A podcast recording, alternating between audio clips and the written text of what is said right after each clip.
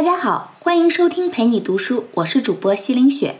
今天要读的这本书是《快节奏慢生活》。一听书名啊，我们的第一反应肯定是，这说的不就是要慢下来享受生活吗？恰恰相反，这是一本让你变快的书，是一本教我们提升效率的工具书。将时间节省出来，我们才能够实现快节奏下的慢生活。我们现在的生活一刻都离不开网络。像微信、QQ、网购、电邮，连小学生都需要上网查资料；上班需要查收邮件，叫个外卖也需要在网上下单。我们一刻也离不开电子工具，但是我们的注意力分散在很多繁杂的事情里。对我们这种普通人来说，有多少机会可以真的慢下来呢？如果有一个好方法，可以让你从这些乱七八糟的事情当中抽身，你愿意了解吗？快节奏慢生活的作者戴维·利维就是教我们解决这个问题的人。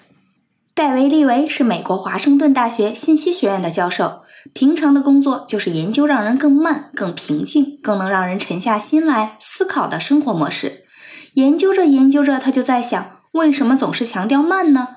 现在节奏这么快，让自己能多快好省的干活，难道不是更好吗？到了二零零六年，他干脆开了一堂课。专门讨论怎么高效的干活和生活，从华盛顿大学的学生到老师，甚至全美很多大学的学生都来听，居然就听出了一门畅销课。利维这门课的精华都提炼在了这本《快节奏慢生活》当中。那么他总结出了四个有效的练习方法，帮助我们提高效率。他们是集中注意力、一心多用、断电和上网手段。下面我们就来详细说一说这四个练习方法。哈佛大学做过一个有趣的心理实验，被试者呢需要看一段一分多钟的视频，视频里黑白两个篮球队在传球，被试者呢需要记住白队的传球次数，同时还有一个人装扮成大猩猩的样子，在两队队员后面跳来跳去。视频看完之后，结果是至少有一半的人完全没有看到大猩猩。那你可能会说了，那是他们瞎，我可不会。但是啊，这个实验后来在全球范围内被重复了若干次，结果都让人大跌眼镜。至少有一半的人没有看到大猩猩。这个故事呢，就是有名的看不见的大猩猩。每个人都忍不住要问：那么大的一只大猩猩，怎么可能有一半人没看到呢？但事实就是如此，因为人类的注意力是有选择性的，只能集中于有限的事物。就像手电筒光照到黑黝黝的房间里。朝这个方向，你会看见角落里有张桌子；往右偏一点，你才能看见茶几和上方的灯罩。这道光束很有意思，没照到的东西我们就看不见，也就觉得不存在了。那么，我们就只能注意到有限的一种或几种东西吗？也不全是。作者也说了，我们的注意力还有一种方式，就像另一种手电筒光，光线扩散的比较大，这一扩散能看到的更多了，但都看的不是很清楚。当然呢，大多数情况下，我们是既聚焦又扩散的。就像我们过马路的时候，得专注于走到马路那一边去，但同时呢，还得小心随时可能窜出来的电动车。这就是又聚焦又扩散。有人问了，让注意力既集中又扩散，这很难吗？这其实还真是需要技巧的。你要有意识的选择什么时候集中，什么时候扩散，还要在扩散和集中这两种模式把握好时机切换。如果你能做到这一点，你也就掌握了我们今天所介绍方法的最核心的部分。在开始练习之前呢，我们先来看一看练习流程。所有练习的套路都是一样的，有六个相同的步骤。步骤一，进行最初的练习；步骤二，观察你正在做的适合你的感受；步骤三，记录你所观察到的；步骤四，回顾观察记录，总结观察成果；步骤五，制定个人原则。步骤六：分享并和别人讨论你的发现。步骤虽然一样，但是每个练习的侧重点不同。接下来呢，我们就逐一说说。我们从第一个练习——集中注意力开始。大部分上班族每天上班都得处理很多的邮件，但是你会观察你的邮件吗？那什么是观察邮件？邮件有什么好看的？其实啊，这里的观察邮件呢，并不是指你要去审核收到的每一封邮件里的每一个字。而是让你留心，当你看到新邮件的时候，有什么样的感觉？这些感觉给你带来什么影响？是觉得沉重了，还是高兴？这种心情会影响你接下来要做的事情。假设你休息了个长假回来，一打开收件箱里哗啦哗啦来了十几、二十甚至上百封没有处理的邮件，你会不会崩溃啊？这么多事儿，这得弄到什么时候啊？每一封好像都很重要，感觉都好麻烦。那是不是一下子就觉得整个人都不好了呢？你再认真的感受一下，你的脖子是不是僵硬了？头往前倾了，身体都紧张的弓起来了，甚至屏住呼吸了呢？这些反应都是曾经出现在作者的学生身上的。之前他们也从来没有注意过自己对邮件这么紧张，发现身体不对劲之后才反应过来，原来我这么不喜欢收邮件呢。不过呢，也有收到很多邮件就高兴的人。如果你也是这样的，那恭喜你，你的第一步比其他人要顺利很多。其实呢，影响我们的并不是邮件本身，而是发邮件的人与我们的关系。半夜十二点收到老板要你交报告的邮件和朋友邀你明天出去嗨的邮件，那压力肯定不一样嘛。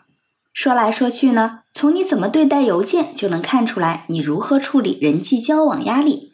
观察你的邮件，这里面还有几个小的问题要注意。一是光注意到了身体反应、情绪反应还不够，必须把所有情况和感受都记录下来，这才能时刻回顾反省。二是最好能与朋友一起进行，或至少与他们分享和讨论，可以加深你的思考，也能带动更多的人一起练习。观察是处理任何事物的基础。了解了我们对压力的反应之后，练习聚焦就水到渠成了。那么聚焦是什么意思呢？就是我们刻意在一段时间内强迫自己处理且只处理邮件，不管被什么吸引了注意力，回过神来的第一件事儿就是立刻重新处理邮件。我们来设想这么个场景啊，你抱着笔记本电脑坐在沙发上，尽可能放松。这时候邮件来了，一共二十八封。你点开了这二十八封邮件，其中呢肯定有很多垃圾邮件。对了，上回还收到亚马逊的广告邮件，说什么来着？图书满二百减一百，我得赶紧去看看。于是呢，你点开了亚马逊网站，发现呢电子书打折，包包特卖。哎，这款想买很久了。一会儿半个小时就过去了，突然你意识到有哪里不对。我不是在处理邮件吗？回过头来继续吧。这封是好朋友发来的婚礼请柬，二十号结婚，必须捧场。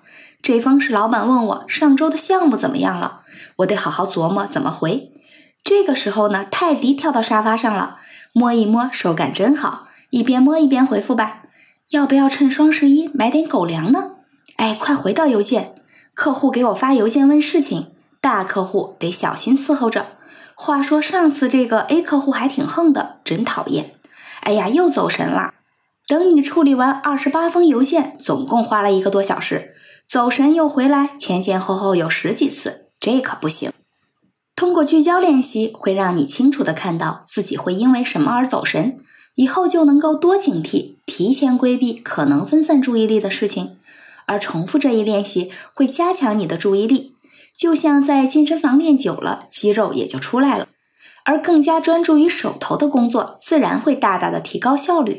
那么在做这些练习的时候呢，最好把自己的观察都记录下来，与朋友分享讨论。这些呢，都会进一步的帮你总结和形成自己的行为准则。不光是处理邮件，对短信、微信、QQ 这类信息的处理也是一样的。好了，通过观察和聚焦，我们完成了集中注意力的练习。作者这里提醒我们，别想着一次就能完成，有时候失败了就从头来过。抱着好奇和开放的心态，才能够更好的体会其中的乐趣。那你还记得注意力的两种形式吗？说完了聚焦，还有扩散呢。第二个练习一心多用，就是为了解决这个问题。听到这里，很多人可能觉得不对劲儿啊！一心多用，那不是家长老师从小批评我们的话吗？怎么还成了好事儿了呢？家长老师提醒我们的是，要集中注意力，好好做作业。而现在任务多了。一心多用更能提高效率，而且作者要传授的可是在集中注意力的情况下一心多用。一心多用意味着在两个或者多个任务间来回切换，关键在于注意注意力是什么时候进行了切换，为什么要切换。有三个技巧要特别注意：集中、留心和选择。第一次练习，我们最好找一个帮手，手机，把我们的一举一动拍下来。因为有好多时候我们根本没办法记住自己干了什么，从哪儿切到哪儿。比如你本来打开 Word 准备写写文章，然后呢又收了收邮件，顺便刷了刷微博，看了看朋友圈，扫了两眼美剧，点开了一个推送，想起来酸奶没喝，去冰箱拿的时候顺便又拿了点零食，坐下来擦擦眼镜，整理整理衣服，电话响了，接了个电话，同时开门收了个快递，这么多事情谁能记得清啊？可为什么要切换？切换时你是有意识的还是无意识的？在处理每件事儿的时候，你是不是聚精会神的？这都将决定下一步的成败。你需要明智的决定什么时候该切换到什么任务，切换之后又能专注的完成。观察、记录和分享，在这个练习中仍然是必须的。这样做呢，会给我们带来高产、省时、减压三重好处。在你有意识的对任务进行切换的时候，实际是飞快的选择了最适合实际情况、最高效的处理顺序。因为可以平静面对多任务，会让你变得更冷静、更能约束自己。听起来是不是很复杂？什么切换、选择，好像都很专业、很难。其实不然，双十一全国剁手党都熟练的运用了这套技巧。举一个例子吧。十一月十号那天，从晚上八点到凌晨两点多，你先打开笔记本电脑，研究各大网站和品牌的各种活动，计算各种优惠活动，然后打开电视看双十一晚会的各路明星。三，打开两部手机，在晚会的广告时间抢红包。四，打开旺旺，咨询各家客服关于宝贝的各种信息。五，打开微信和同事朋友聊天，分享红包信息。六零点一过，多个账号同时下单，缺货的疯狂刷新，随时准备捡漏。七个多小时里，你在电脑、手机、电视之间跳转，在旺旺、微信当中切换，买了装修要用的浴霸、床垫、灯，还买了给父母的礼品、给朋友的生日礼物。上面经历的就是典型的集中注意力型的一心多用。在面对多任务的时候，你必须集中注意力应对单个任务，同时还要分散注意力照顾其他方面，并且注意选择重点切换。红包来了，立刻停下其他工作抢红包。忙碌的客服终于有时间回话了，赶紧抓住机会多问两句。零点前跟所有人都不聊了，一心候着竞争最激烈的宝贝，准备秒杀。这么一想，你是不是就明白了？工作上的多任务处理与这个非常像。关键在于：一、同时处理多任务；二、每次选择一个任务为主要任务；三、集中注意力处理主要任务；四、把握好切换的时机。掌握好这四步，一心多用就是很简单的事情了。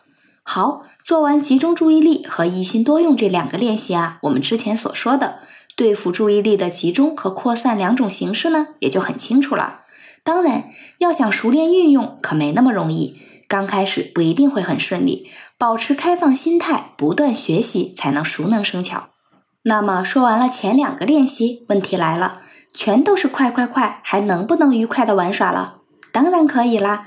第三个断电练习就是教你慢下来。所谓断电，也就是暂别电子设备和网络，就像晚上休息好了，才能迎接新一天。断电实际是充电，让您保持精力充沛和对周围环境的敏感。才能更好的提高效率和注意力，更好的利用时间，最大化的放松减压。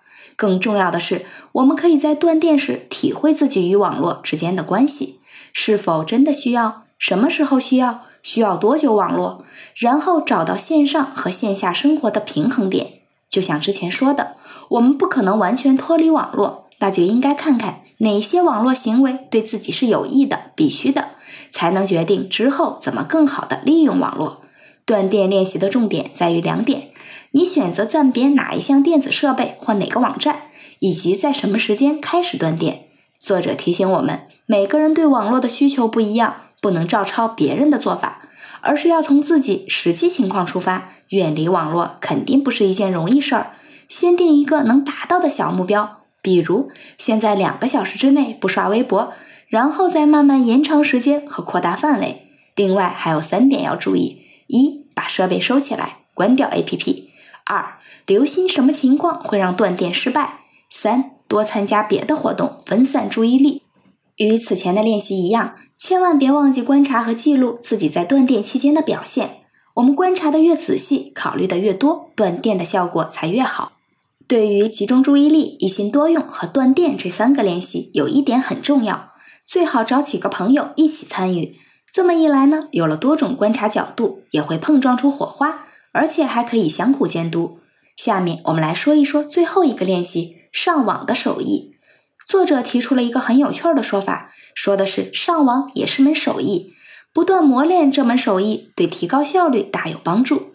书中给出的磨练方法包括三个阶段：准备、行动和结束。